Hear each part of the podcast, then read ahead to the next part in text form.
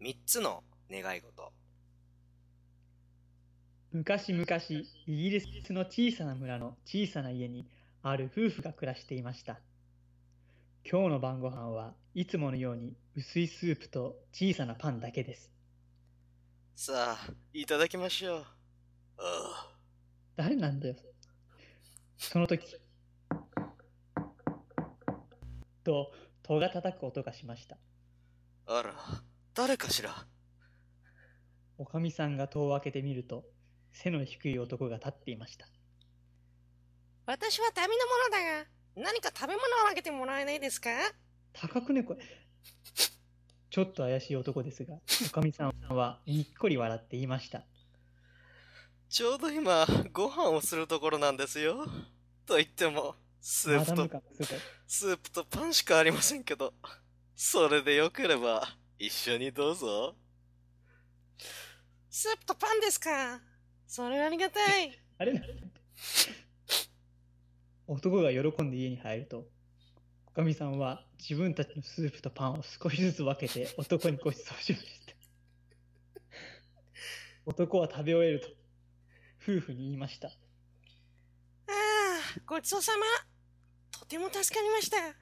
声高すぎでしょ。食事のお礼に3つの願い事を叶えてあげましょう。明日の朝になったら、どんなことでも3つの願いが叶いますよ。それでは、さよなら。そして男は出て行ってしまいました。ねえ、あなた。願い事が叶うって本当かしらさあ、どうだろうね。まあ、朝になればわかるさ。重くね音。夫婦はそう言って、さっさとベッドに入って寝ることにしました。おやすみなさい、あなた。書いてないから、それ。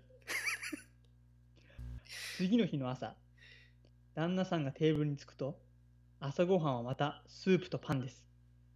旦那さんはついに独り言を言いました。やれやれ、またスープか。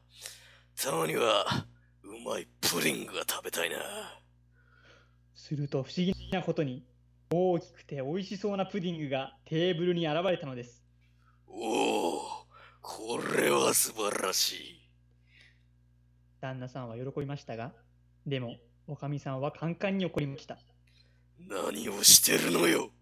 もったくあんたって人は本当に考えなしねいや。、楽になっちゃったよ、お前。これで願い事が一つ無駄になっちゃうじゃないの。何を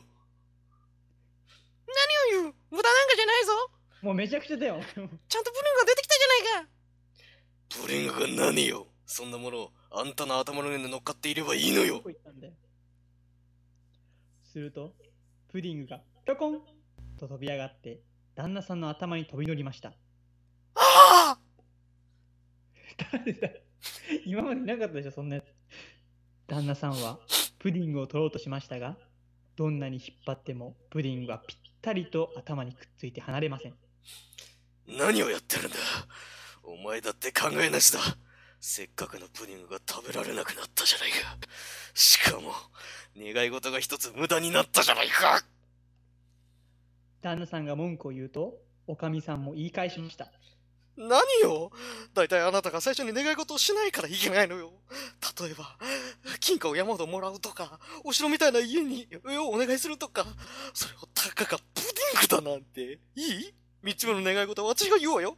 えーっと、私が今一番欲しいものは、おかみさんが願い事を言おうとすると、旦那さんが慌てて叫びました。三つ目の願い事は、俺の頭からプディングが取れることだすると、プディングは旦那さんの頭から取れて、ふわりとテーブルの上に戻りました。ああ、やれやれ。これでプディングを食べることができるぞ。嬉しそうに言う旦那さんを見て、おかみさんは頭をかきながら、にっこり微笑みました。あなたってば、本当に欲がないんだから。でも、まあいいわ。お金の持ちにはなれなかったけど、プディングが食べられるんだから。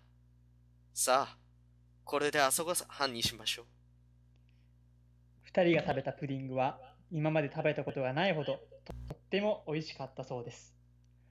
おしまい